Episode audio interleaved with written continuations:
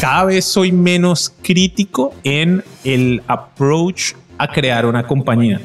Tirar a hacer un hypergrowth startup no es para todo el mundo. Nosotros siempre tenemos una atención y la atención es... Lo que es mejor para la empresa no siempre es mejor para el individuo. Yo creo que si la única forma de subsistir en el mundo fuera crear un negocio, cada ser humano crearía un negocio. Y si uno trabaja con alguien, ah, es que es un amigo, ese man es querido. Ni. Busca las personas más impresionantes porque de vos y de esa persona o esos dos va a depender el éxito de tu negocio.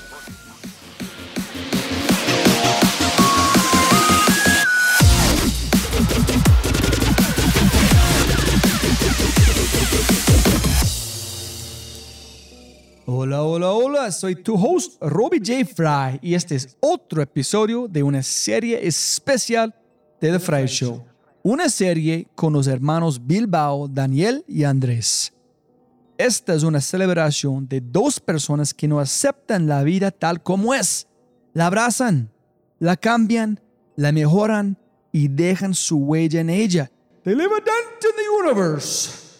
En las palabras de Larry King, me recuerdo a mí mismo todas las mañanas. Nada de lo que diga este día me enseñará nada. Entonces, si voy a aprender, debo hacerlo escuchando.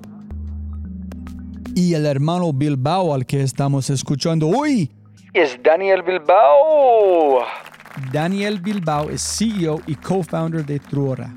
Truora te permite optimizar, simplificar y proteger tu negocio a través de WhatsApp verificaciones de antecedentes, validaciones de identidad, reconocimiento facial, conversión de clientes potenciales, onboarding y mucho, mucho más.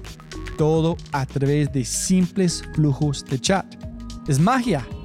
Échele un vistazo en www.truora.com, t r u o r a.com y descubre que la forma más inteligente y segura de conectarte con tus usuarios es con Truora. En esta conversación hablamos sobre lo que es eliminar la emoción de la transparencia, ir a terapia para ser un mejor padre y esposo. Incluso el miedo y el dolor debes comunicarlo a tu equipo. El poder de mindfulness, canciones de Disney y mucho, mucho, pero mucho más sobre salud mental. Pero antes de empezar... Si es la primera vez que escuchas el podcast, bienvenido y muchas gracias. Hay otras cosas espectaculares que puedes encontrar en thefryshow.com, el newsletter, convertirte en miembro de The Fry Show y mucho, mucho más. Y lo más importante, por favor, por favor, comparte el episodio y deja una reseña en Spotify o tu player favorito. Muchas gracias. Con ese dicho, te presento episodio 209, Salud Mental, con el CEO y co-founder de Truora, el hombre que se mueve a mil millas por hora, Daniel Bilbao.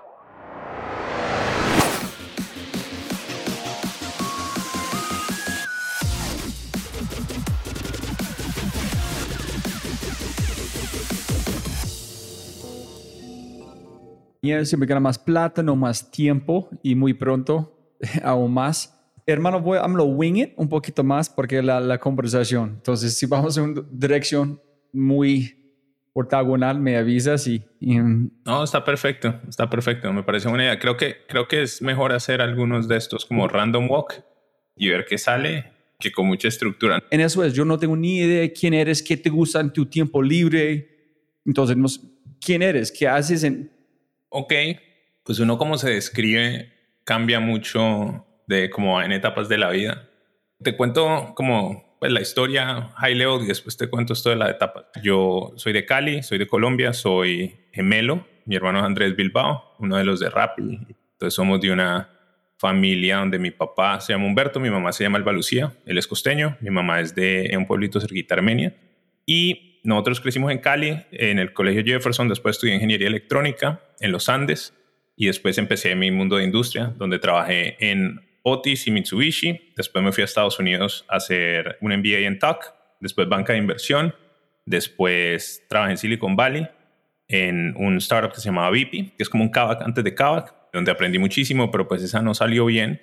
Y después monté mi primer startup que se llamaba Paladin, que se llama Paladin, y ahí monté Truora. Otra cosa que he hecho mucho es como ayudar al ecosistema y te estoy describiendo como el LinkedIn y después te cuento es qué cosas son las valiosas.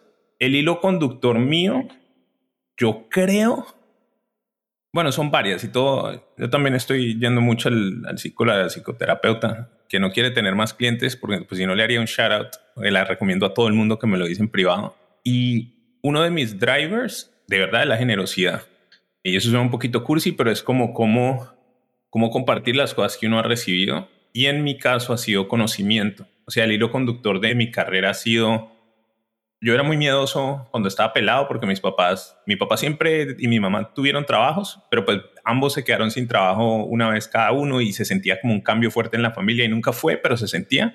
Entonces yo me acuerdo nosotros chiquitos diciendo, yo quiero ser empleable, yo quiero tener trabajo garantizado en la vida, como lo que ahora tiene de cuánto Gen X que trabaja en tech, no, eso era lo que nosotros aspirábamos pues cuando me gradué de la universidad empecé a trabajar en Mitsubishi y me fue bien, después en Otis y me fue bien, y yo me la pasaba a todo el mundo haciéndole recomendaciones de carrera, así se busca trabajo, mira, hace esto, no sé qué.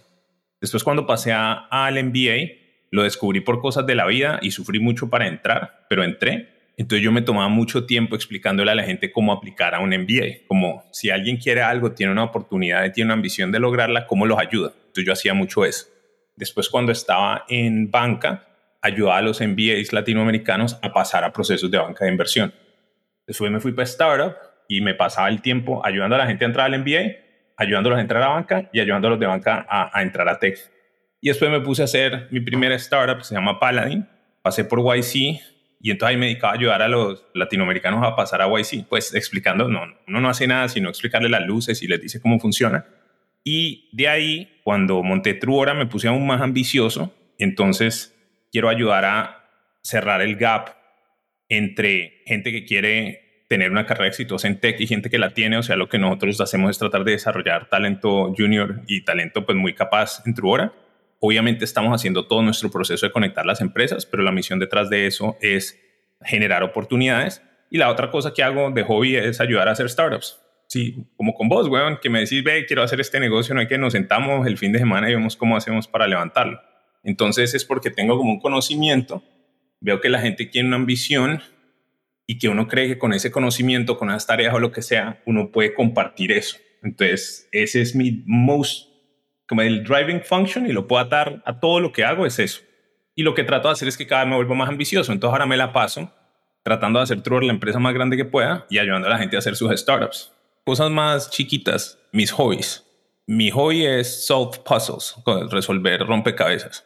Porque cuando yo lo pienso, gaming, o sea, a mí me encantan los juegos de estrategia. Ahorita estoy adicto a una vaina que se llama Civilizations, donde uno ve la civilización del mundo y entonces uno juega con esa vaina. O sea, mi hobby, mi decompress, es tratar de conquistar en Civilizations. Civilizations es un juego de PC viejo. Antes jugaba Age of Empires en la época. Ahorita estoy teniendo un juego que se llama Wordle en internet con mi esposa, donde uno descubre una palabra y es un rompecabezas cuando hace unos años que de verdad con, con sus manos este tipo de rompecabezas. Pero todos, es que el concepto de ver un problema y quererlo solucionar y ver el problema más complejo y quererlo solucionar, es que lo está simplificando como a un board game y yo lo pongo cross, porque son todo tipo, juego board games, juego juegos de estrategia, y nada más escúchame el tono cuando pienso en esto, juego, juego sudoku, Word cualquier cosa donde hay un grado de dificultad, como que uno tiene como que entenderlo, es una cosa que me encanta. Me encanta solucionar problemas y entender en la dinámica de juegos. De hecho, mi ensayo del MBA, cuando yo apliqué a Talk, era cómo todo lo que yo he aprendido de management era jugando Age of Empires, que es un juego de estrategia, que tenía recursos limitados, que tenía que tener una estrategia, que tenía que tomar decisiones y priorización, que tenía que coordinar y pensar siete pasos adelante para dónde iba en comparación con qué hacía la competencia y después hacía una analogía como los juegos de estrategia uno no lo preparaban porque el muñequito se mueve como uno quiere y cuando es un manager los seres humanos hacen lo que les da la gana, ¿sí, me entendés? Entonces, para mí los juegos de estrategia y cualquier cosa de solucionar problemas es una cosa que me gusta mucho. Una. Puedo seguir, hay como 10. Yo, cada Navidad, yo compraría un rompecabezas de mil, cinco mil piezas y como más complicado posible, parte es todo blanco para solamente entender las piezas como la Ajá, forma. ajá. yo voy a hacer eso en no comer. A mí me pasa igualito. Lo que pasa es que, a ver, cosas que yo conozco de mí mismo. Tengo una personalidad adictiva absolutamente. Yo alguna vez vi unos documentales de cómo eran los adictos, como con las cosas y cómo la gente con personalidad adictiva era peor. Esto lo vi como con 14, 15 años y dije, yo no voy a consumir drogas nunca en la vida, nunca. Y esto yo sé que suena rarísimo. Yo fumé marihuana una vez en la vida, como a los 23, como para ver cómo era eso, tres y nunca más, nunca he hecho nada. Y, y yo sé que suena rico, esto nunca se lo he dicho a nadie. Yo creo que mi- ni, ni mi familia sabe eso. Yo nunca he consumido drogas porque sé que tengo personalidad adictiva. Una vez jugué Candy Crush a las 8 de la noche, parpadeé y eran las 4 de la mañana y borré esa cosa y más nunca vuelvo a permitir descargar un juego en mi vida de estos de los juegos adictivos. O sea, yo sé que tengo eso. Lo que pasa es que mis adicciones siento, trato de que sean productivas. Entonces yo creo que esto, por ejemplo, de emprender, yo te juro que eso es una adicción. O sea, ese deseo de figure out problems y sacar una cosa más grande, eso estoy seguro que es una adicción. Y la gente no habla de los emprendedores como gente loca, pero yo creo que todos son locos. Y hay niveles de locura que ayudan y otros que no. ¿Sí me entendés? Pero sí, o sea, tengo personalidad activa completamente. Te voy a contar otro, otro par que son como interesantes. Mi método de decompress, de relajarme, es escuchar soundtracks de Disney. Y esto antes de que fuera esto chévere, La Sirenita, me la sé toda, me la sé toda, Part of Your World. Mi esposa se, se burla de mí cuando canto Aladdin, eh, A Whole New World. Ese es mi decompress. Pero ¿cómo encontraste eso? ¿Cómo llegaste a este funciona para vos en tu mundo? Porque uno tiene plays en Spotify, a mí siempre me han gustado las canciones y uno lo hace como con vergüenza. Y yo lo que digo es que cuando uno se vuelve más viejo, uno se vuelve una caricatura de sí mismo. Entonces las cosas que uno le gusta, uno deja de como de avergonzarse las cosas que le gustan y las cosas que no le gustan. Sí, de- sí, sí. entonces a mí siempre me gustó Disney. A mí me encanta. O sea, no me gusta, me encanta. Entonces yo tengo un soundtrack, ahora te lo muestro, y son solo canciones de Disney o de Kingdom Hearts o de, si me entendés, de lo más dulce que te pueda imaginar. ¿Pero te gustan Disney también o solamente las canciones? No, me gusta Disney, si me entendés? Pero a todo el mundo le gusta Disney. Disney me parece the happiest place on earth. Yo habría sido el tipo de persona que yo, yo me parezco más a los brasileros. En estos días aprendí que en Brasil, como un path de la vida, es ir a Disney. Como que la mitad de la gente que trabaja en Brasil es brasi- eh, en Disney es brasilera. Y así como en Colombia tenemos los 15 o el quinceañero o el Sweet 16, el plan, el hopeful thing en Brasil es ir a Disney. O sea, es una meta de Holy vida. shit. Preguntarle a algún founder de Brasil cuál es la relación de Brasil con Disney para que veas. Yo parezco brasilero en ese sentido. Pero para mí es más, yo me refiero a the movies, de, a ese pedazo, a las canciones, a Lion King, La Sirenita, todos. ¿Sí me entendés? Y ahorita que salió Encanto, pues yo no podría la alegría. ¿no? O sea, me parece la cosa más fabulosa del mundo. Me encantó, me encantó. O sea, no me gustó, no vamos a hablar Menos- mucho de eso, pero me encantó. Menos de cualquier chico que se llama Bruno. Exacto. Que van a hacer una vida. Claro, duro, duro. Pero bueno, esa es una. Mis eventos favoritos de cualquier cosa son los olímpicos. Ver people achieve, o sea, ver a alguien que ha pasado años y años y años trabajando para algo. O sea, a mí no hay mejor evento en el mundo que los olímpicos. De, de ver como porque son como es la cosa más entretenida. Todos los eventos, Sí, sí, unos eventos que sea, particulares. lo que sea. O sea, no me importa. si ves como The World Series, tú ves la Masters en golf, si ves como los, los chicos, como por ejemplo, la primera vez que yo voy a MotoGP, en hablando con amigos, hay que cuántos fulanos en son los mejores, mejores en el mundo. Hay pocos. Ver esto para mí es, es como ver a alguien que es a un nivel como un superhuman. Es un superhéroe. Correcto. Pero cuando voy a los Olímpicos es hay tanta suerte, hay tantas cosas distintas en ver esta persona. Yo amo, pero yo no tengo la misma conexión de voz. Es de, ok, este, Pero ¿por qué decís que hay tanta suerte? O sea, ¿cómo es el GP distinto de los olímpicos? ¿Cómo los 10 plataforma de 10 metros de clavado es distinto porque de, ganan, de lo ganan, ganan puntos, todo el tiempo ganan puntos. Entonces tienen un promedio como ellos pueden ganar al final. En Olímpicos Ah, es ay, un momento. ex- si tú pero- pero- comiste que la- algo, pero que la vida no es, es que yo, yo te entiendo eso. A mí el punto de los high stakes y tenés que ejecutar en ese momento es lo que lo hace valioso. A mí, de hecho, el hecho de que sea un partido, ¿sabes qué es lo mejor que tiene el Mundial de fútbol? Que es el mismo concepto, es un partido. Es imperativo, son cuatro años matándose para siete partidos y es solo Broken Hearts. A mí me parece, o sea, el Mundial y los Olímpicos cumplen la misma función. Y a mí, de hecho, me parece que las ligas y todo esto son buenas, pero tener un evento cada cuatro años donde es de high stakes me parece la cosa más fabulosa del mundo. Y para lo que sea, puede ser curling, puede ser tiro al arco, o sea, el deporte que sea, ¿sí me entiendes? El hecho de que sea cuatro años es lo que me parece valioso. Los stakes es lo que me parece valioso. En este es un super conector en donde vamos. Mindset y mentalidad de tu evolución, los Estados Unidos, que he visto aquí, que está pasando con los startups, qué significa la adicción. Entonces, es que hay una, es, es porque la gente escuchando, es una conversación tan efímera en un sentido que es, por ejemplo, yo hablando con la, historia negra, en él me regaló el mejor consejo. ¿Cómo tú manejas ser papá cuando tú tienes que viajar, trabajar tanto? Él dijo, los niños recuerdan más su comportamiento de cualquier cosa que tú dices. Entonces, si tú, mi hija, están viéndome feliz, hablando de gente, hablando que yo hablo con Daniel o este tipo de cosas, van a recordar eso menos de cualquier cosa que yo digo.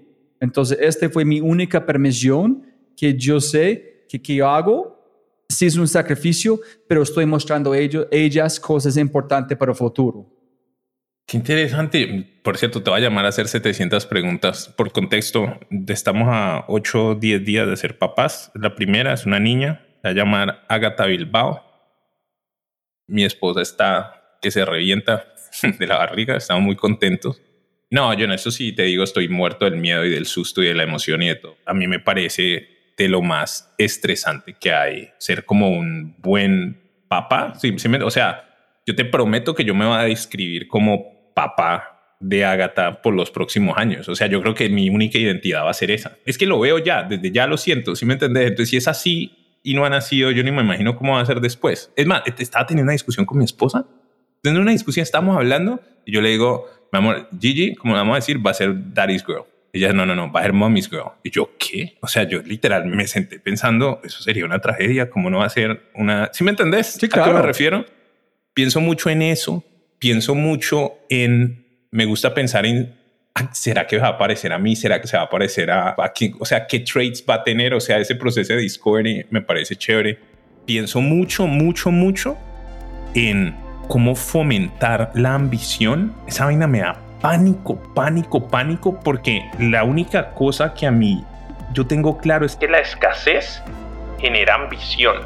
Y al mismo tiempo tengo un deseo de que tenga absolutamente todo. Hay un man que se llama Hernando Rubio, que es muy amigo mío, el, fundador de Movie.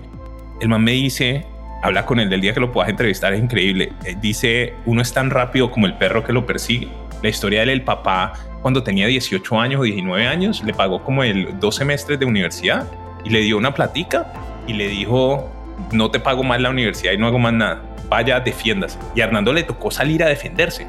Imagínate uno, o sea, a mí mi papá me hubiera hecho eso, yo no sabría qué hacer con mi vida, ¿sí me entiendes? Entonces yo pienso, ese es un thought, cómo hace uno para criar, para desarrollar ambición, cuando el driver más fuerte que conozco es escasez y por el otro lado, pues, puta, yo voy a hacer todo lo posible para que mi hija no tenga toda, no le falte nada. El otro día llamé a unos amigos y les dije, si hay algo bueno que yo he hecho de ayudar a tanta gente con su carrera por todos estos años, es que estos tienen 22, 23, 24.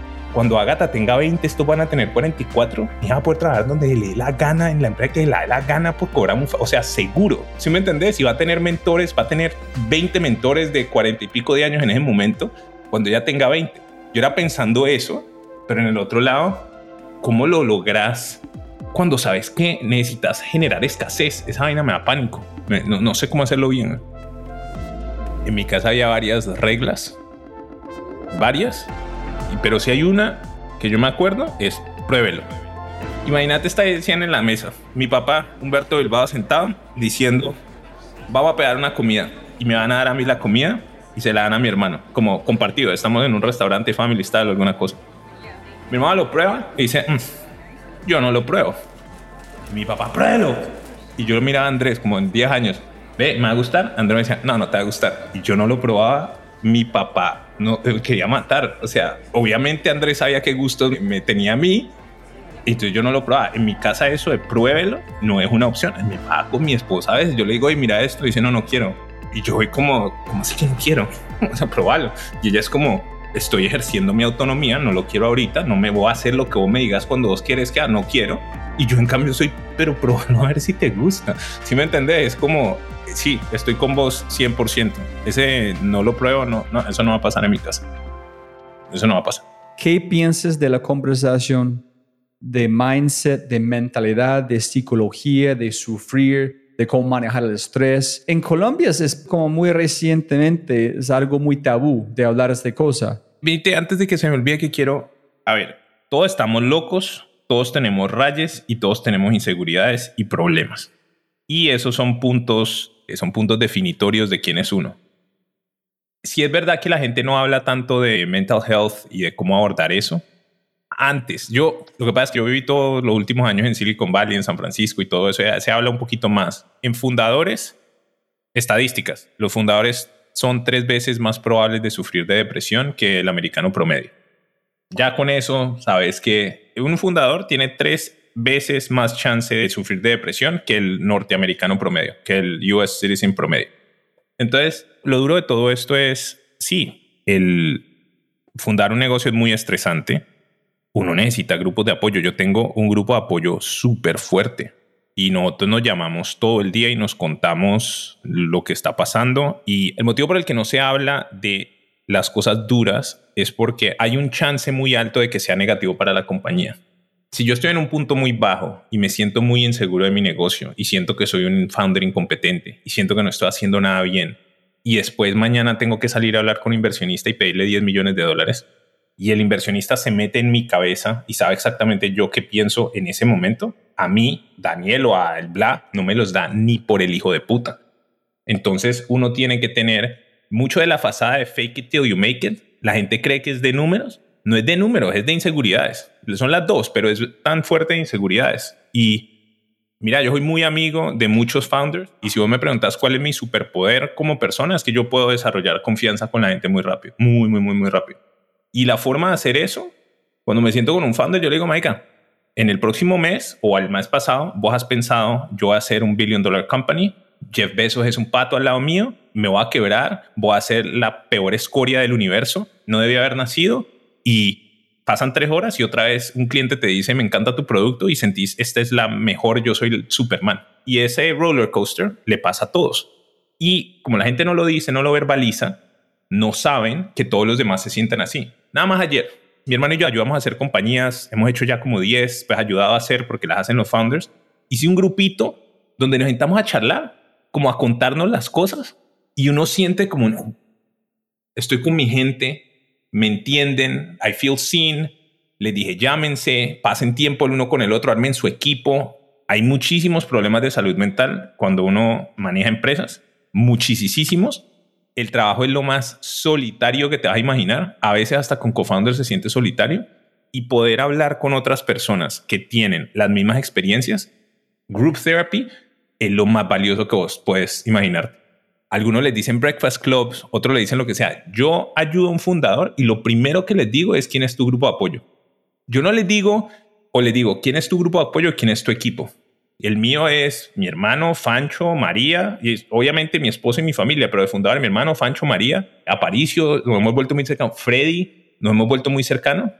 O sea, en estos días un problema que no tenía ni idea qué hacer y digo, Freddy, regálame media hora nota como yo, que soy ultra transparente, te cuento que tenía un problema que no sabía qué hacer y no te cuento el problema. No, no quiero, no me siento cómodo. ¿Sí me entiendes? Pero con Freddy sí. Lo que te diría es feel your feelings, que es lo que me dice mi psicóloga, o sea, sentate, sentí lo que estás sintiendo, acepta que es un loss, acepta que es un problema, mira para atrás, que es todo lo que hemos logrado hasta ahora, mira cuáles son tus capacidades que es todo lo que vamos a lograr hacia adelante, cuántas oportunidades tenemos y es shake it off, como dicen los deportistas. Hay que tener el, la memoria de un goldfish. Creo que esa es la analogía, la pero estoy butchering. Es como haces una jugada mala, forget about y vas a la otra. ¿Sí me entendés? Si tú vas para buscar como inversión para tu hora, entonces ustedes tienen como una semana de runway. Y si tú no puedes cerrar este deal, vas a perder la empresa o vas a ser jodido. En tus empleados dicen, hey, ¿cómo van? Tú me dices, hijo de puta, posiblemente tú me haces el trabajo. De mierda, tengo más. Tú no puedes decir eso. No, vamos bien. Mm, falso, falso. ¿Y tú vas a decir por qué es falso? No, no, dijiste, eso son filosofías. No, tú dijiste antes que tú no puedes decir a las personas cuando tú eres empresa, tú no puedes ser el mundo que estés en Yo el estoy hablando, hay tres grupos. Tus fundadores cercanos, tu equipo, inversionistas y clientes afuera. Esos son tres grupos distintos. A mí, tu equipo, tus empleados y el mundo de afuera. ¿Quién tiene transparencia absoluta? En mi opinión, y todo hablar de Truora. Cada quien haga lo que le dé la puta gana, pero todo hablar de Truora. Con dos o tres personas, transparencia absoluta, absoluta. Yo llamo a María y le digo, María, no sé qué hacer. ¿Por qué? No sé cómo ser un buen papá y manejar un startup. Si me toca quemar Truora, la quemo antes de ser un mal papá. Y no sé si ese es un mensaje que yo pueda decir, porque eso es, puta, eso es un sacrilegio, decirle eso a un equipo, a un fundador. Tengo la conversación con María. María me dice, tus prioridades tienen que estar claras. Entonces yo después le digo al equipo, vamos a hacer todo lo posible, vamos a hacer estructura, pero yo me voy a tomar un mes o dos. Y me voy a ir porque yo necesito estar en ese proceso y soy transparente con el equipo. Muy. No un poquito ni más o menos. ¿Me entendés? Y con los inversionistas, en ese caso también soy transparente, pero la primera discusión de trust donde yo no lo voy y le digo a mis leads, ve, estoy levantando plata, va a ser un lead, by the way. No, yo estoy haciendo el proceso y en eso no quiero ser transparente porque no sé cómo manejarlo ni sé cómo lo van a tomar. Primero se lo cuento a María. Ese es como el nivel más alto de trust. Te pongo otro ejemplo, como para que no es que vos a esto le decís fake, fake, fake, fake, fake y con esto sí sos real. No, es que cuando tenés decisiones en el margen y empezás, empezás con tu grupo core y uno trata de ser consistente. ¿Sí me entendés? Y tratas de, de dar la misma información a ambos lados. Voy a otro punto y te voy a hablar hacia adentro del equipo cada founder maneja inversionistas como quiera. Es verdad que entre más información tiene un inversionista, puede ponerte en una peor posición de negociación. Entonces, uno no debe disclose todo, ni bueno ni malo. O sea, hay maneras de manejar información limitada que es mejor para el negocio y por eso lo haces. Con tu equipo, yo siento que uno debe ser extremadamente transparente aun cuando estás sufriendo como una persona? Obviamente, especialmente cuando estás sufriendo. Y yo esto lo creo, lo vivo y preguntarle a todo Truora a ver si esta vaina es verdad. Todo el equipo de Truora sabía cuando estábamos levantando plata. Sabía de quién estábamos levantando plata. Cuando nos decían que no, sabían quién nos decía que no y por qué. Nosotros tratamos de dar muchísima información. Nosotros hacemos un pero, cada ocho, Pero esa es información, ese no es algo cuando tú estás en un momento mal diciendo tu equipo. Es que... Listo. La última pregunta de todos los All Hands de Truora, ¿sabes cuál es? Daniel, ¿cómo va el pulso? Yo creé una señal con mis cofundadores, porque creo que esto fue idea de Maite, donde si mi pulso está así, estoy tranquilo. Si mi pulso está así, estoy muy azarado. Y si la mano no me puede de mover, estoy muy preocupado. Y es un opener para discutir por qué. Y yo respondo honestamente todos los, cada ocho días, cómo va el pulso. Y si preguntas en octubre cómo iba el pulso, bien azaroso. Y le preguntas a todo el equipo y bien azaroso. Tanto que mi man de recursos humanos, Mauricio, me decía, Marica, trata de ser más positivo. No es tan chévere cuando decís cosas que no son positivas porque desmotiva al equipo. Y yo decía, no, yo no creo eso. Yo creo que es mejor que tengan información completa porque no es como yo voy a trabajar más duro me voy a tomar las cosas más en serio y solo puedo ser parte de un equipo ganador cuando las cosas van bien el valor número uno de Truora es grit. El primer año y medio de Truora parecía un bed of roses. Yo nunca había visto un startup que saliera y arrancara tan fácil y tan fluido como arrancó Truora. El primer año de Truora parecía un darling story. Y yo me acuerdo que yo hablaba con David y yo le decía, weón, así no es. Esto no funciona así. O sea, uno sufre y sufre mucho. Esto no va a ser así. Como David tenía experiencia fundando y yo también, pusimos el valor de grit y lo metimos todo el día en el equipo. Después cuando empezó el COVID y eso se volvió un zaperoco y teníamos un mundo de revenue en un cliente y todo eso, nosotros ya estábamos preparados. Yo sé que lo que estoy diciendo es inortodoxo, lo tengo claro. Yo sé que la gran mayoría de founders no son ultra transparentes con su equipo. Nosotros somos ultra transparentes. De pronto, el día que me levanto llorando de la tristeza, no llamo al equipo y hago una llamada con las lágrimas en los ojos. No. Pero nos hacen preguntas sobre qué pensamos y qué sentimos y somos transparentes. Tuvimos una discusión de founders en estos días, dura, donde estábamos como teniendo una discusión dura. Cuando cerremos eso, hacemos una reunión con el equipo y les contamos. O sea, es ese nivel de transparencia y te explico cuál es la filosofía. Manejar un equipo es un honor. Nosotros estamos en un mercado capitalista donde yo me pongo y mis cofundadores en las espaldas de decenas y cientos de personas para crear mi sueño. Ellos sacrifican su vida en función de crear el sueño de uno. Se benefician, pero el máximo beneficiado es uno. Lo mínimo que uno le debe al equipo es respeto. Y el respeto viene de información y contexto. Si la empresa tiene tres meses para vivir, yo tengo que tomar una decisión. O le digo al equipo que tenemos tres meses para vivir y arriesgo que ellos le cuenten a los inversionistas. O no les cuento y que no se den cuenta los inversionistas. ¿Sí me entendés? Yo decido confiar en el equipo, explicarles cuáles son los stakes y que ojalá no vayan a hacer eso. Pero prefiero decirles y arriesgarme que la información salga que no decirles. Sí, pero tú tienes un problema, te sientes algo profundo, tú tienes energía, sabes que yo no puedo representar esta energía.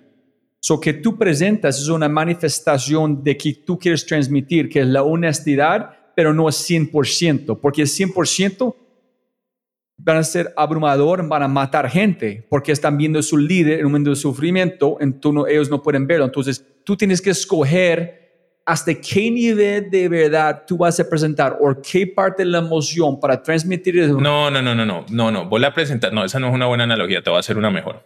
Vos estás molesto con algo. No, vos estás molesto con algo con tu esposa. Te dijo algo que te molesta. Vos necesitas comunicar que te molesta. Necesitas cambiar y necesitas expresar cómo te sentiste. Eso es un healthy relationship. ¿Sí o qué?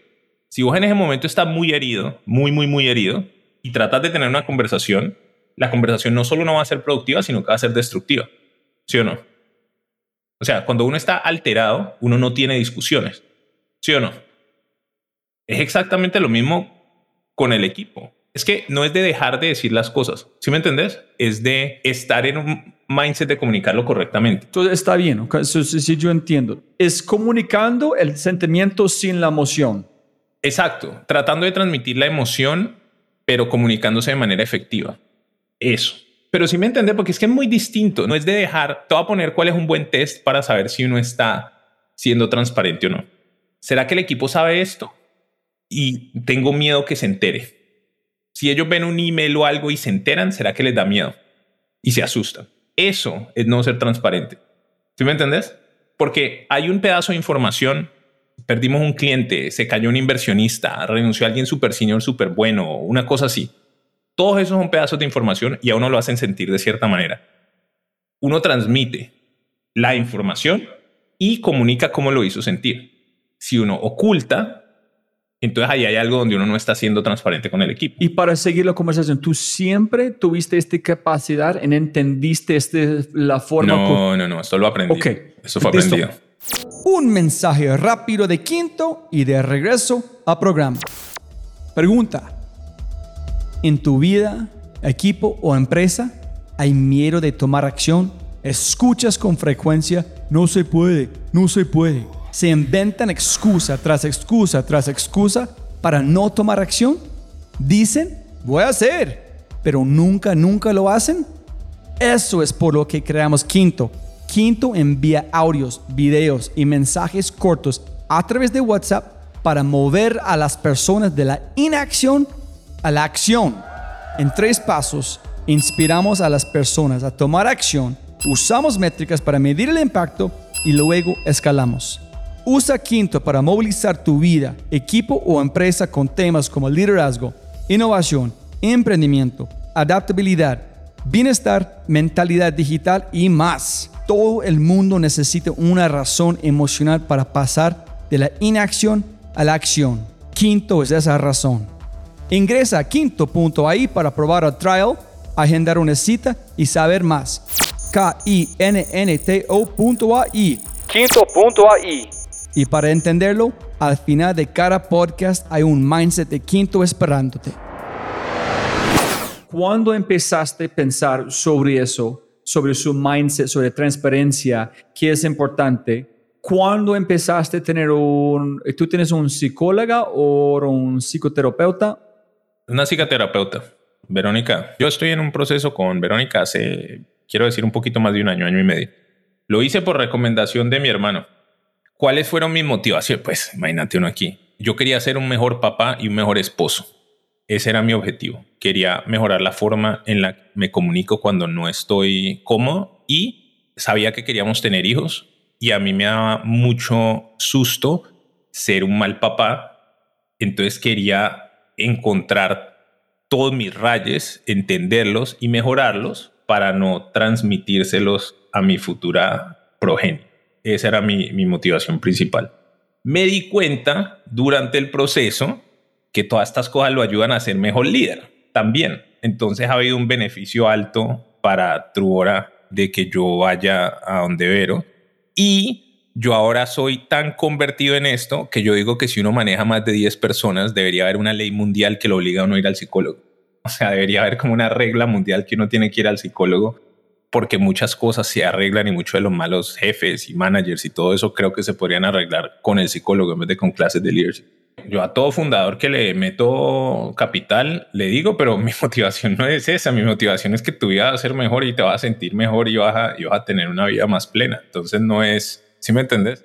La vida, según entiendo, tiene una parte profesional y tiene una parte personal y cuando uno está del lado del inversionista, uno no se puede meter mucho en la parte personal. Pero, o sea, pero es una competencia. Cada deporte profesional tiene un psicólogo o psicóloga profesional por ellos, porque quieren ganar. La única forma de ganar es si su mente está bien, porque está jugando a ganar. Sí, y hay hedge funds que hacen eso. De hecho, una startup en la que estamos invertidos ahora tienen a alguien que hace mindfulness y me dijo, te juro que me dijo, weón, esto es lo mejor que nos ha pasado. Yo no creía en esto, nada, nada, nada, te la tengo que presentar tengo que ver qué es eso. Yo, no, yo tengo cero, cero, cero, cero belief en un coach de mindfulness, pero si un cofundador amigo mío lo usa y le funciona, pues lo miraremos. Lo que pasa es que vos lo que me preguntaste es que si no debería ser una regla. Una cosa es encourage y otra cosa es poner una regla. Si yo fuera un inversionista de un fondo top, yo no obligaría porque toda persona que ha hecho un proceso psicológico sabe que uno lo hace cuando quiere. Y si uno no quiere, no lo va a hacer. ¿Sí me entendés? Porque es muy painful, es muy duro, uno tiene que hacer unas exploraciones y es terrible. Entonces imponerle eso a alguien no va a funcionar. Es como imponerle rehab a un drogadito que no quiera dar la droga. Esa vaina no va a pasar. Entonces no creo que pueda ser una regla. Pero si me preguntas, mira, esto te responde mi filosofía frente a mental health. Si vos me preguntas antes de 2020, ¿yo a cuánta gente le recomiendo que vaya al psicólogo? Cero. Y en el último año, ¿a cuántos founders le he recomendado? 30. Por ahí. ¿Y cuántos usan la misma psicóloga que yo uso? Cuatro. Esto va a parecer un pitch, un pitch para mí, para mi psicoterapeuta. Yo ni siquiera uso bien las palabras. Yo digo psicóloga, analiza lo que yo que sea, es alguien que te ayude a resolver tus rayas. ¿Y Verónica es de dónde? Es de Bogotá. ¿Crees que ella quería participar en un podcast hablando de qué hace? No creo, no creo. Yo traté, yo traté de ver cómo ella podía productizar, como uno siempre todo lo está pensando en un startup, que cómo podía productizar lo que hacía y no, no, no, no. Y yo sé que estoy sonando un poquito como cultish, pero no, a mí me ha ayudado mucho, el proceso me ha ayudado muchísimo, muchísimo. Y el día que puedas entrevistar a mi esposa, le preguntas ella, ahí es cuando uno ve que la cosa funciona, si me entendés? Y a mi equipo, pues va funcionando. A mí no me gusta nada los bus terms. O sea, vos me decís mindfulness o mindset y put off. Vos me decís trabaja en ser una mejor persona que a su vez va a ayudar a tu equipo y te vas a ayudar a ser un buen ser humano. Y yo te digo, bien, todos los buzzwords I get put off. ¿Sí me entendés? O sea, yo creo que todo eso está overused. Mira, yo qué hago como tácticamente. Un founder o una founder necesita un grupo de soporte y necesita un grupo de soporte aparte de la pareja y los amigos de infancia. Porque no importa lo que uno haga, la pareja no entiende al mismo nivel que un founder. Mi esposa me apoya y me ama con locura no lo puede percibir de la misma manera.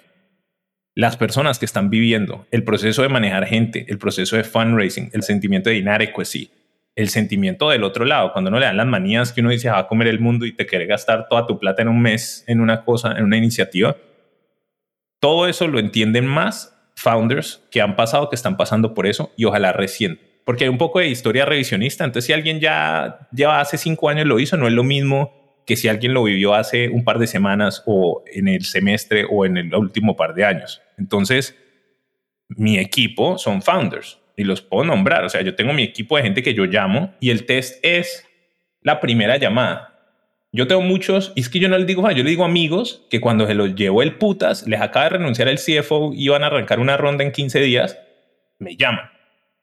Esa llamada no es para que la reciba un VC, es para que la reciba uno. ¿Sí o qué? El otro día hablé con un inversionista que decía, todos los VCs dicen yo quiero ser la primera llamada. Yo no, yo quiero ser la segunda. Yo, ¿cómo así? No, la primera es cuando están desesperados, enloquecidos, no saben qué hacer, se les comió el mundo. La segunda es como, tengo este problema, veníamos a trabajar. El grupo de founders de uno es la primera llamada, cuando uno está enloquecido y cree que el mundo se acabó y uno necesita talk things through para calmarse. Nosotros ayudamos a hacer un mundo de empresas y entonces estoy en los boards de ellos y les pido ayuda. Entonces los míos, María, de Muni, Fancho, de Fruana, me he vuelto muy, muy, muy cercano con Aparicio, de On Top, Esteban de Tri. Nosotros pasamos mucho tiempo, eh, mucho tiempo con ellos. Entonces, ¿quién es tu primera llamada? Creo que más que todo María es con quien más hablo de esto porque éramos muy amigos, estamos en un stage como parecido. Sí, yo creo que María. Y bueno, y dentro de mi equipo, obviamente a Maite y a David, hablo con ellos bastante. Hay un libro, se llama Iron John. En Iron John hablan en este libro de cada hombre tiene un segundo padre. Es que en la relación que tú tienes con su padre, hay unas cosas que su padre no pueden enseñarte porque la conexión emocional que tú tienes.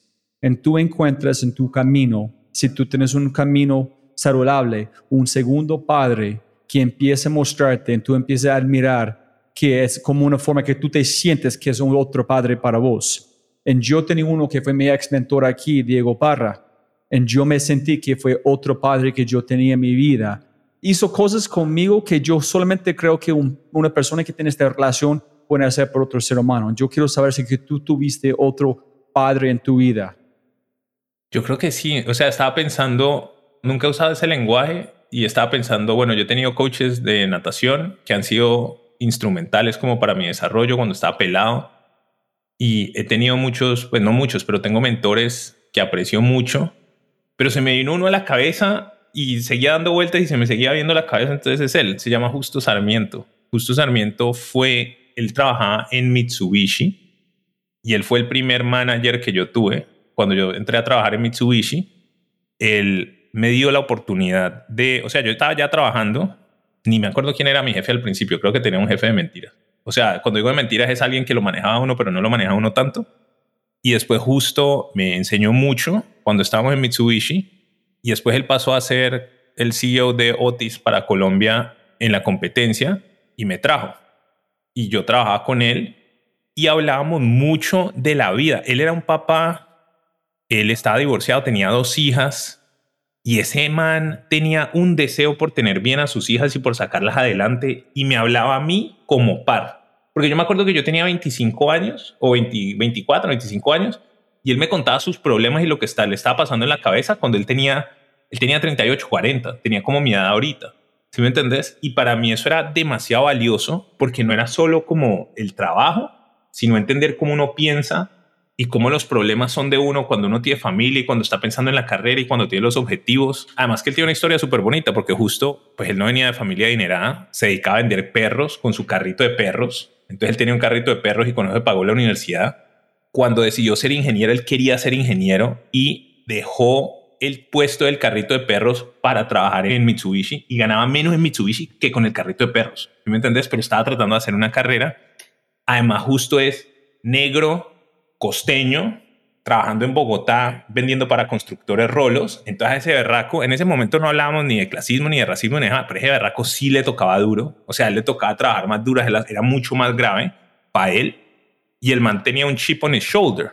Y a veces hasta jugaba en su contra. Él mismo te va a decir, como digo, yo soy negro, entonces a mí me toca el Mont Blanc y me toca no sé qué y me toca ponerme el reloj bonito porque yo no soy bonito como vos, bonito como tú, me decía a mí justo. Y justo ha sido muy exitoso, tiene una carrera muy buena.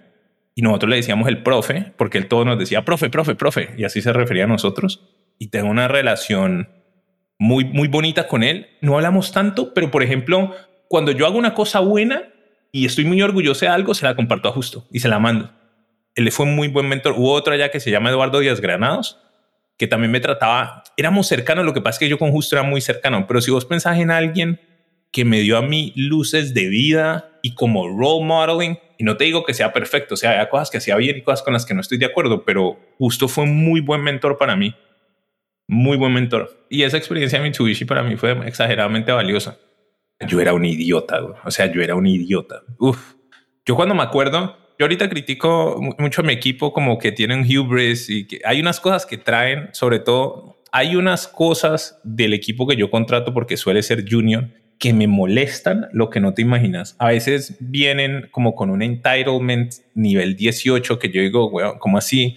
O tiene una visión del mundo como tan, tan off de la realidad y tiene unas ambiciones donde dicen yo, o sea, está la Coca-Cola, está Pepsi y, yo soy Coca-Cola con crack. O sea, es, tiene una visión y yo me acuerdo como ya era yo, yo era peor.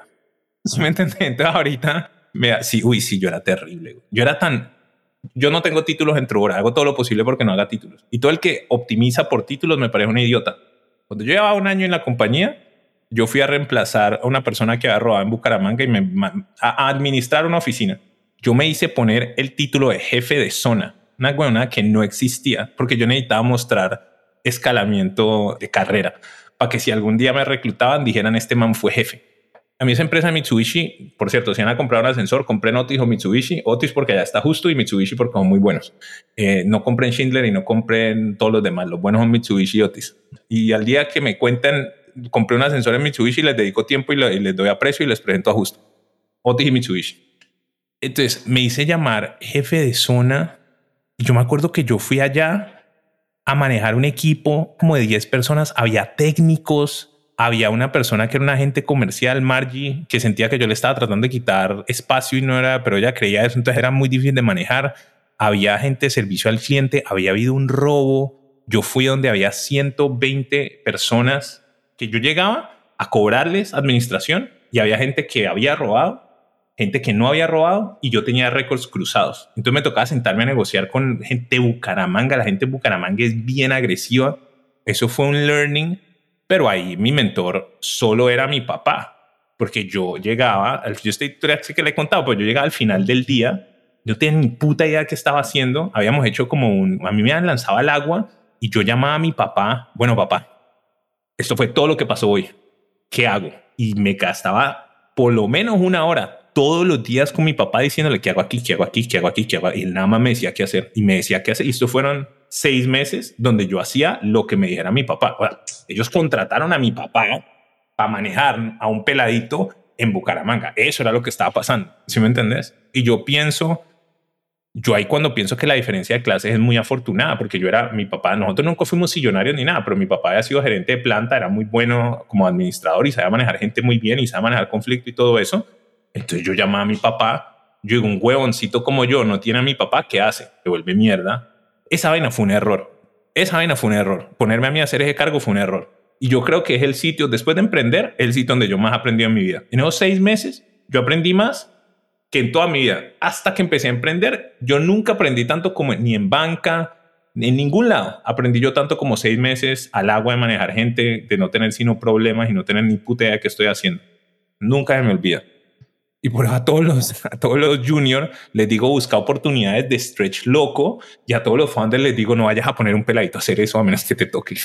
¿Sí, me entiendes? Porque no, no creo que sea la mejor decisión de negocio, pero para uno como persona es lo mejor que puede hacer. Hay gente junior que llegan a tu hora con esta actitud, que tú, yo merezco todo, dame todo.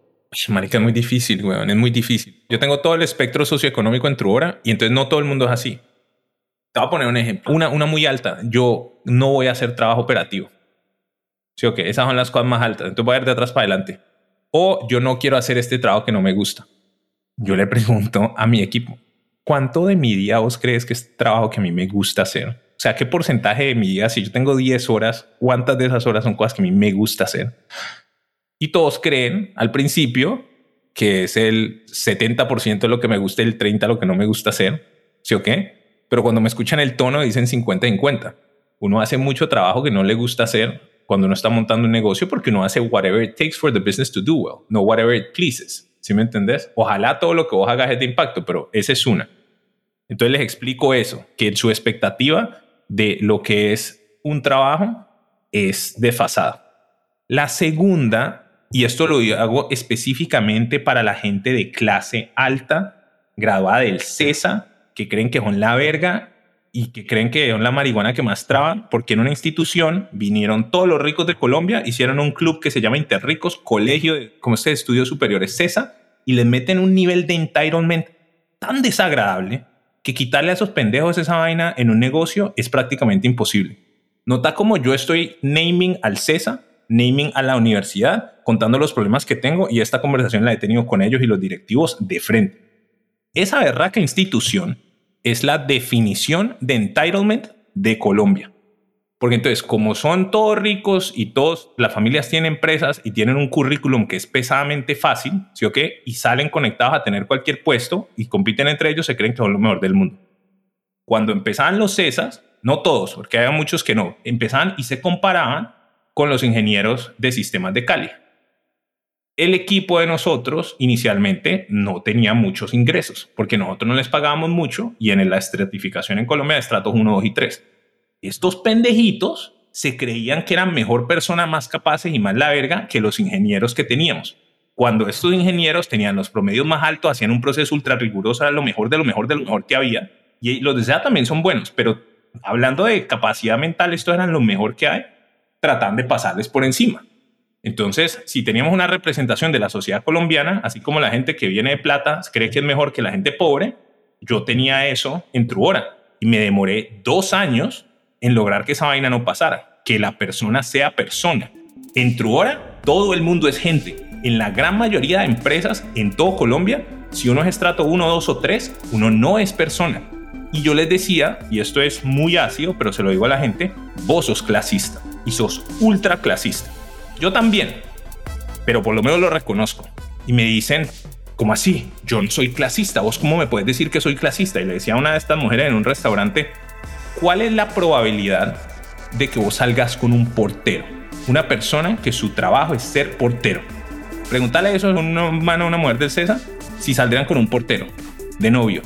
¿Lo llevas a la casa? No. No, no se te ocurre.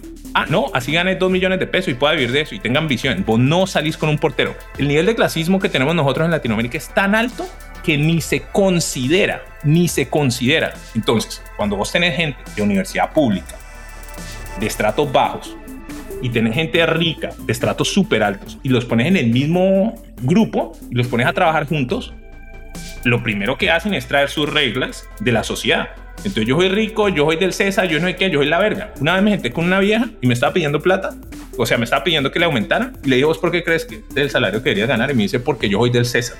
Como somos del César, los del César somos lo mejor y somos lo más valioso, entonces por eso nos pagan eso. ¿Sí me entiendes? Ese es un tipo de discusiones. Entonces, ¿qué hice yo? me siento, les digo, vos venís de un mundo de entitlement absoluto. Aquí el entitlement no va. Aquí nosotros optimizamos para los pobres. Y para la gente que sea muy capaz, no me importa. Hablo súper mal del César. ¿Por qué? Porque es una regla dura, ¿sí me entendés? Entonces viene alguien y es del César y yo digo, ah, la patada.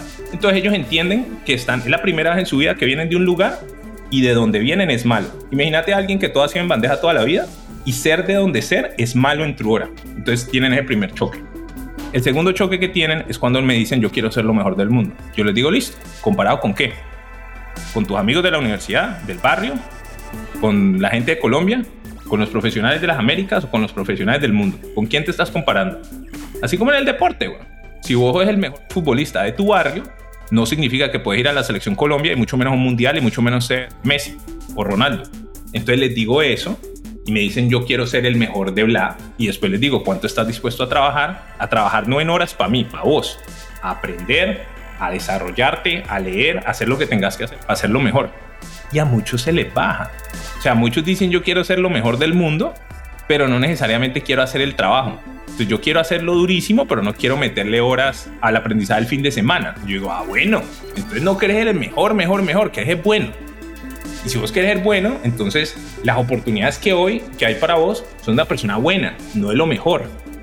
¿Me entendés? Entonces tengo esa conversación en estos términos, así de honesta, en este tono, con ellos, y algunos lo reciben otros no lo reciben, pero pongo unas reglas súper duras. Aquí tu entitlement me importa un culo, es un antivalor. Y aquí se respeta a la gente por ser gente. Y ya, pues ya somos una empresa de 100 personas y todo eso ya está embebido en la cultura. O sea, ya, ya esta vaina no se, no se desarma ni por error. Yo siento que el no ser claro o el hablar con eufemismos le hace un disservice a la persona entonces vos lo que estás es perdiendo el tiempo. El ejemplo que yo siempre hago y por eso tengo el valor de Straight Talk en mi compañía es, ¿quién es tu amigo? El que ve que tenés una hoja verde en el diente y no te dice nada porque no te quieren ver y seguís todo el almuerzo alrededor de gente haciéndolo, o el que te incomoda te dice, hey, tenés una cosa en el diente, vos te sentís embarrassed y tenés la conversación harta. ¿Quién es el amigo?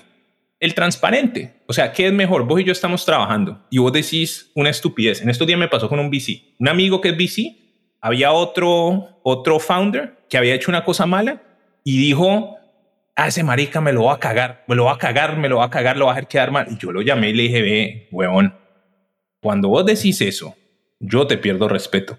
Porque entonces tu ego se está poniendo por encima de lo de este founder, vos te estás volviendo ese tipo de gente que hace como quid pro quo, que si este man no me da pleitesía, entonces yo no lo voy a ayudar. Uno, aquí estamos haciendo el ecosistema, estamos tratando de crecer, vos estás muy mal de reaccionar de esa manera viendo cómo te vas a cagar a ese man. Decirle que tenés un problema y háblenlo o poner la otra mejilla, pero está súper mal hecho que vos actúes así. ¿Qué beneficio tiene para mí decirle a un VC que está actuando mal? Eso tiene todos los puta riesgos del mundo, ¿sí o no? Se lo digo para su beneficio, porque si esta persona hace eso en los años que vienen, va a cazar peleas y va a tener una reputación de que se desquita, va a hacer menos deals y va a ser peor para él. Nadie se lo dice. Yo tengo el riesgo. Pero si yo necesitara para cerrar la ronda de Truora, decirle a man que lo amo con locura, que se lo digo. Y lo va a creer, porque me toca. ¿Sí me entendés? Pero no, no, y esto me lo enseñó mi psicóloga. La imagen que vos tenés de mí no es correcta. Yo puedo ser la persona más falsa y manipuladora que te encontré sobre la faz de la tierra. Decido no hacerlo, pero puedo. Te lo prometo. ¿Qué dice Oprah? When people tell you who they are, believe them. Mis valores, yo destruyo mi autoestima cuando yo soy manipulativo y me hace daño y me falto al respeto a mí mismo. Entonces, si yo hago algo que es desalineado o mentiroso, yo me doy cuenta y me siento mal.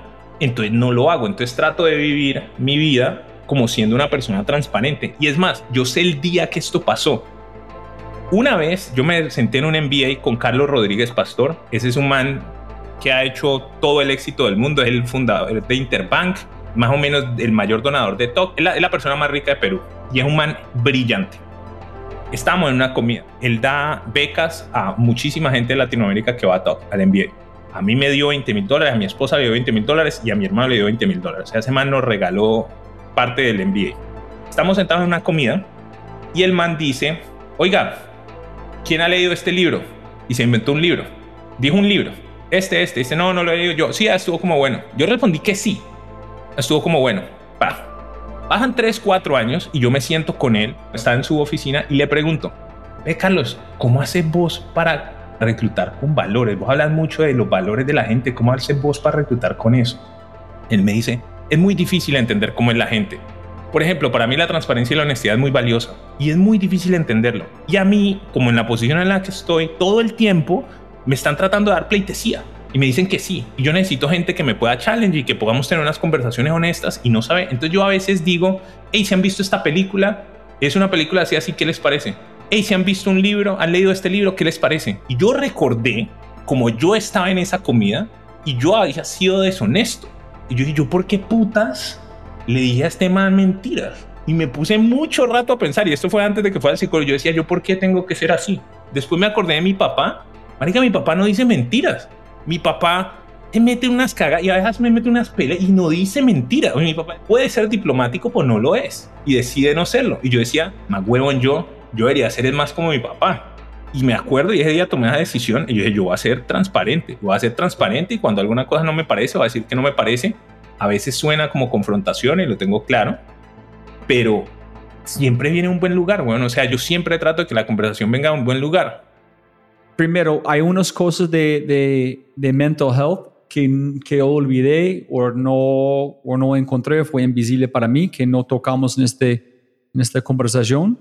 Sí, yo, Hay, hay una vaina que no, que no tocamos y que yo trato de decirlo mucho y es el sentimiento de inadequacy de los founders es común. Y es Pero muy impostor común. o inadequacy. No, ¿O son iguales? inadequacy. Inadequacy. Es en los próximos años, más de dos o tres veces, un founder promedio piensa, marica, yo, yo no sé qué estoy haciendo. Yo de verdad no tengo ni puta idea de qué estoy haciendo. Yo no debería estar haciendo eso. Yo no soy la mejor, la persona más calificada para hacer esto. Por lo menos tres, probablemente más. Es súper común. Y cuando uno ya ha hecho un poquito y ya ha crecido un poquito el negocio, uno se acomoda, uno está cómodo con eso. Y uno tiene herramientas, puedes contratar gente alrededor tuya para cerrar tus gaps. Hay muchas como herramientas.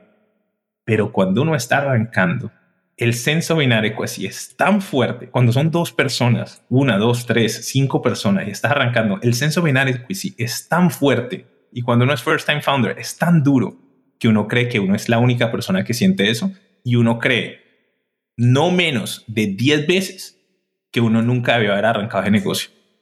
Y para mí, el transmitirle al equipo y a todos ellos, hey, esto es normal, take a walk, stick with it, es demasiado valioso. Entonces yo trato de comunicar eso muchas veces. Lo hago en privado, o sea, lo hago como en one-on-ones y cosas de esas.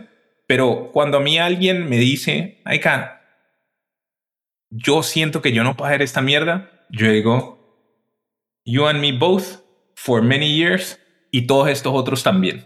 Y si me dan el permiso, hasta los nombro. ¿Sí me entendés? Y eso me parece muy importante porque el primer, todo el mundo dice que emprender, eh, arrancar es lo más difícil. Arrancar es lo más difícil y ese periodo de Trot of Sorrows es muy difícil. Entonces, toda esta parte de mental health es aceptar que tus sentimientos son lo que son, aceptar que de pronto es una realidad que vos no sos la persona correcta, pero solo tenés que llegar al siguiente nivel, armas un equipo alrededor tuyo y creas una institución. Una startup no es vos, es una institución que vos estás creando para lograr algo. You just need to get to the next one and the next one and the next one and you can work it out. Eso me parece supremamente valioso. ¿Sabes? Yo que pienso mucho, yo soy muy aware que cuando tenía 20 y pico, yo toda la vida he sido muy orgulloso, digo que soy orgulloso de lo que está pasando, pero siempre que miro para atrás, yo digo, marica, qué bruto, ay, qué estúpido, Ay, Dios mío, qué brutalidad. O sea, mirando para atrás, es una decisión correcta y lo que ven. Tengo muchísima curiosidad, muchísima, de qué va a decir mi hija cuando tenga 18 años y escuche estas cosas. Me da demasiada curiosidad y ojalá, ojalá, ojalá el view sea positivo. Ojalá yo no sea un slave driver de como los founding fathers que tenían slaves y yo tenga unas cosas en mí en este momento que cuando mi hija tenga 20 años yo sea como el más troglodita, como el racist father de, ¿sí me entiendes? Ojalá, ojalá, Fucking Ojalá.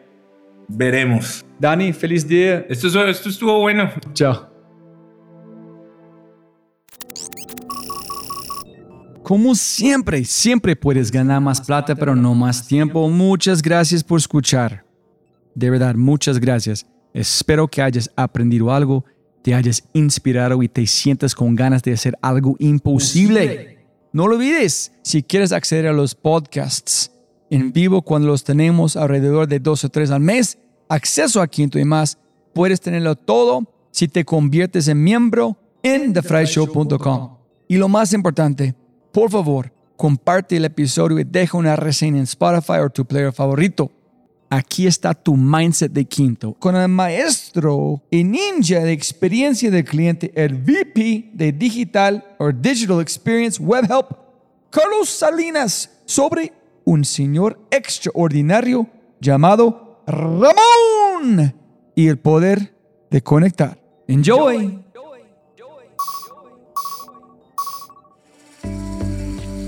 Entonces, recuerdo que cuando yo iba caminando por un call center, me dijeron, alguien me dijo, oiga, mire, les presento a este agente, es muy bueno. Entonces me acuerdo que el, el agente se paró y me dijo, ¿su nombre cómo es? Y yo dije, Carlos. Me dijo, Carlos, mucho gusto, yo soy Ramón. Y Carlos, no soy un robot. Yo recuerdo la cara de las personas, o sea, obviamente los dueños de los call centers que eran pasando colores porque no, nos van a quitar el contrato. Y yo me quedé pensando un poco, se terminé la vuelta y dije, ve, yo quiero hablar con Ramón. Y me puse a hablar un poco con Ramón y eso es lo que te digo que cuando uno pierde esa conexión, pierde la conexión con la realidad. Un poco lo que decía Alejandro Salazar, es donde están las verdaderas conversaciones. Y él me decía, es que yo no estoy de acuerdo con que ustedes crean que nosotros somos robots. Entonces nos dan un guion que debemos seguir al pie de la letra, porque si no seguimos al pie de la letra, su equipo de calidad nos penaliza y nos quitan la bonificación. Entonces, yo no estoy de acuerdo en cómo usted ve el servicio a como yo vivo el servicio, me dijo él. Y ya, esa fue mi conversación. Yo me voy para claro y empiezo a oír, me quedé como con la duda y yo le dije, oiga, vengan, por favor, ayúdenme a conseguir llamadas de Ramón, quiero oírlas. Y empecé a oír las llamadas de Ramón y fue una cosa, oír una persona que le importaba a la otra persona, ¿sabes? Entonces, yo recuerdo que nosotros en torno a Ramón creamos un proyecto muy bonito que no sé si exista todavía, porque eso fue hace muchos años, que se llamaba Maravillar. Y era coger a unos asesores, capacitarlos de una manera espectacular, sobre todo que tuvieran empoderamiento, que yo creo que lo que nosotros hacemos muy mal en el servicio no le damos empoderamiento, pero sobre todo buscar que ellos tuvieran esa empatía. Y hacíamos cosas maravillosas. Ramón siendo la inspiración para nosotros, los agentes tenían llamadas con los clientes y una, yo me acuerdo de una llamada de una cliente que decía, es que ustedes, yo me parto, trabajo todo el día para pagar el internet y llego acá a la casa y no tengo el internet y mi hijo, son las nueve de la noche, yo vivo sola con mi hijo, no puedo hacer la tarea y recuerdo que una gente dijo, bueno, páseme a su hijo, páseme a su hijo y empezó a hablar con el hijo y empezó a ayudarle a hacer la tarea el agente desde el call center, rompiendo guiones, rompiendo todo. Pero hay una cosa particular con Ramón que me encantó y es cuando yo me monto en todo este proyecto de Maravillar, pues mi ilusión y uno también es, uy, que Ramón sea el líder de este equipo. Entonces recuerdo que hice todo el proceso para que Ramón se presentara en el comité, como en el comité directivo de mi jefe y los, el resto de gerentes, para presentar el proyecto Maravillar. Y entra Ramón con una guitarra y empieza a cantar. Usted no se imagina yo, ese, yo no puede ser, ¿cómo, cómo no preparar una presentación? Y recuerdo que después cojo a Ramón y digo, pero ¿cómo así, Ramón? Y me dijo, es que usted no, no me ha entendido, señor Salinas no se trata de guiones, se trata de conectar. Vea, hecho el cuento corto, cogí a Ramón y le dije, venga Ramón, quiero que usted sea líder. Y me dijo, no, yo no quiero ser líder de nadie, yo quiero seguir trabajando, conectando con la gente. No sé qué, qué pasó con Ramón al final, yo me tuve que mover, pero me dio una lección muy grande en términos de lo que nosotros como líderes y como, digamos, estas personas transformadas del servicio tenemos, y es realmente conectar personas con personas. Ese es el reto que tenemos nosotros como organizaciones y como experiencia, como lo que quieras llamar, de transformación. Si disfrutaste este audio, mira lo que las empresas están haciendo para inspirar, medir y crecer los aspectos más importantes de su cultura. Mindsets extraordinarios de personas extraordinarias en las manos y oídos de miles. Solo toma un minuto para cambiar tu vida. Quinto.ai www.kinnto.ai Quinto, siempre puedes ganar más plata, pero no más tiempo. Chau, chau, chau, chau.